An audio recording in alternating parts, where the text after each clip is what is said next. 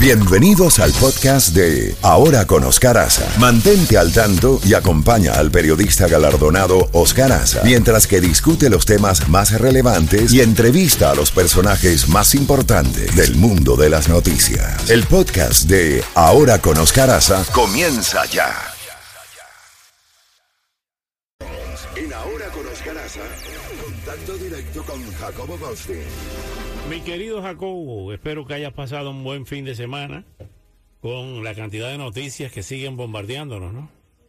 Así es, Oscar, pero tuve un pequeño descanso viendo la Copa Mundo, partido inicial, ¿no? En el cual jugando maravillosamente la escuadra de Ecuador derrotó a la escuadra de Qatar.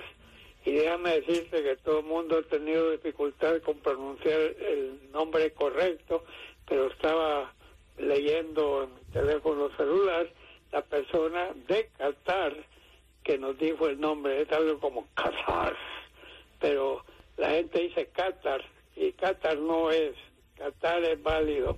Así que 2 a 0 ganó el equipo ecuatoriano, jugando maravillosamente. Les anularon un gol que para mí, si era offside, era por un milímetro yo creo, Oscar, que sería bueno tener un poco de, criterio en vez de que tiene que ser 100%, dense, dense 12 pulgadas o algo así de, margen. Pero veremos qué pasa con todo y todo. No, no necesitó el gol, pero fue un gol maravilloso.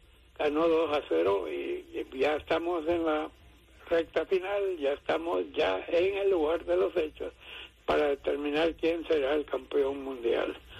Mientras tanto, en la parte política, sí, Oscar, dime. Sí, no, en la parte política el presidente cumplió 80 años, celebraron un cumpleaños en intimidad familiar y también la boda de su nieta en la Casa Blanca. Sí, correcto.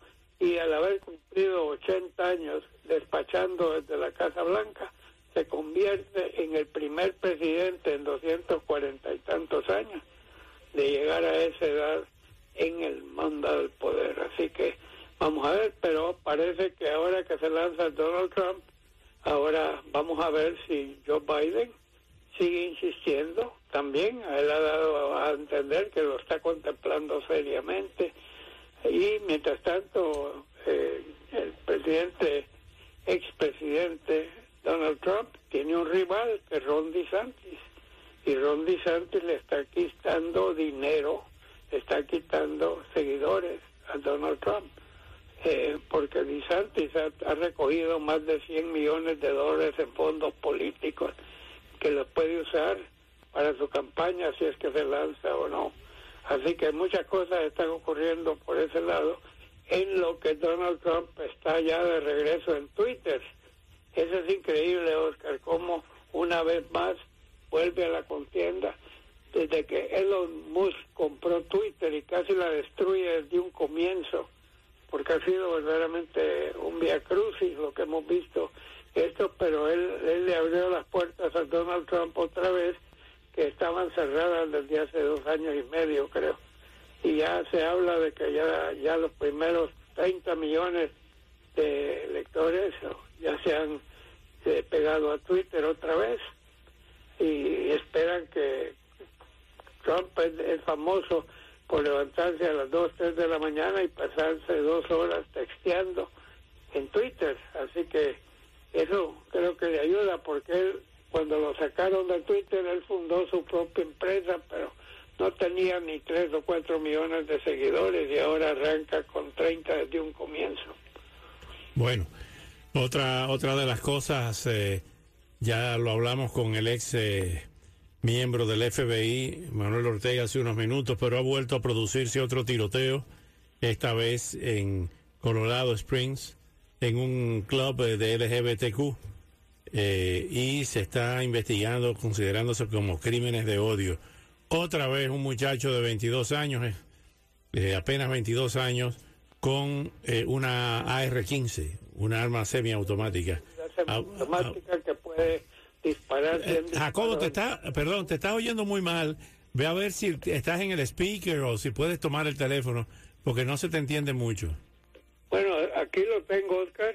¿Ya me oyes mejor? Ah, ahí está mejor, ahí está mejor, sí. Ok.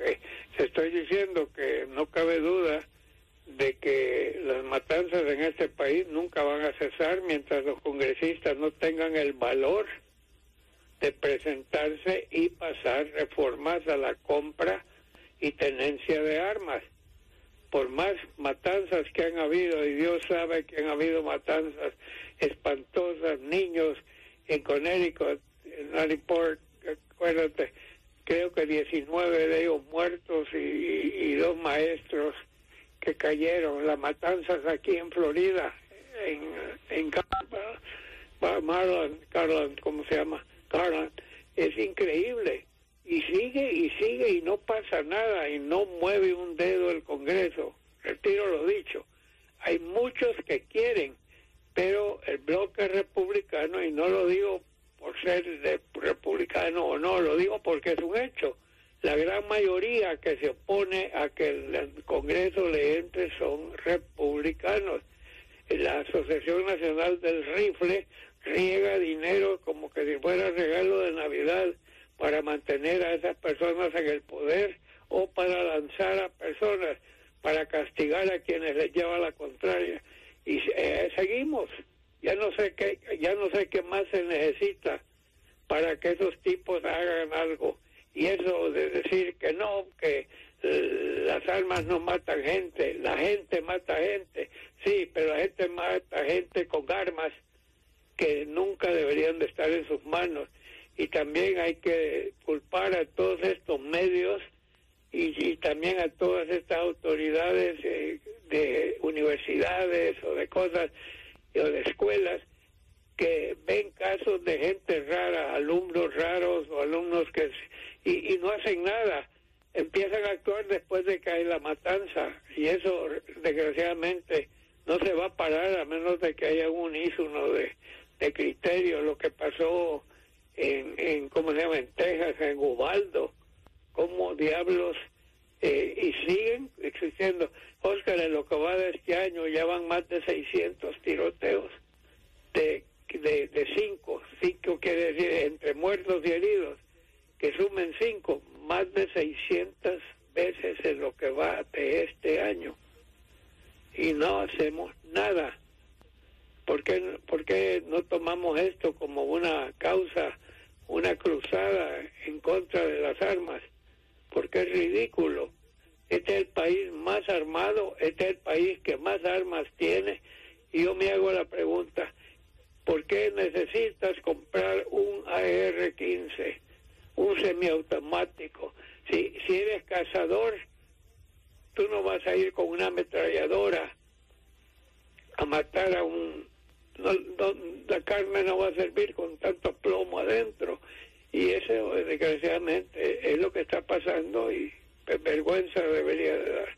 Y antes de que nos gane Gatillo Time, quiero comentar también el, el nombramiento que hizo Merrick Garland, el secretario de Justicia, que nombró a un fiscal especial que se llama Jack Smith, que tiene un historial increíble como fiscal. Se inició como fiscal en Brooklyn, si no me equivoco, y ha tenido una carrera, lleva varios años en la Corte Suprema de Justicia de La Haya, a cargo de unos eh, investigaciones sumamente eh, peligrosas y sumamente difíciles, y él las ha manejado gente que ha trabajado con él o al lado de él dice que es un hombre muy correcto y muy rápido, que no va a estar ahí eh, viendo un papel 20 veces al día y un mes, sino que va a actuar rápidamente, porque eh, Garland, Merrick Garland, que es el secretario de Justicia,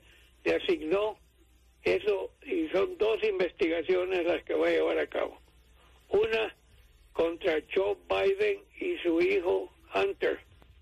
No digo contra, sobre, sería da la palma para Y por un lado, y por otro lado, eh, sobre los cargos que se han lanzado contra Donald Trump por su actuación alentando la turbamulta que acertó y tomó el, el Congreso el, el, 5, ¿no? De, el 6 de enero. El 6 de enero del 2021 y también eh, que está de los documentos que se llevó Donald Trump después de que sus abogados habían dicho bajo juramento que ya había, él ya había entregado todos los documentos y luego aparecieron en Mar a Lago centenares de ellos.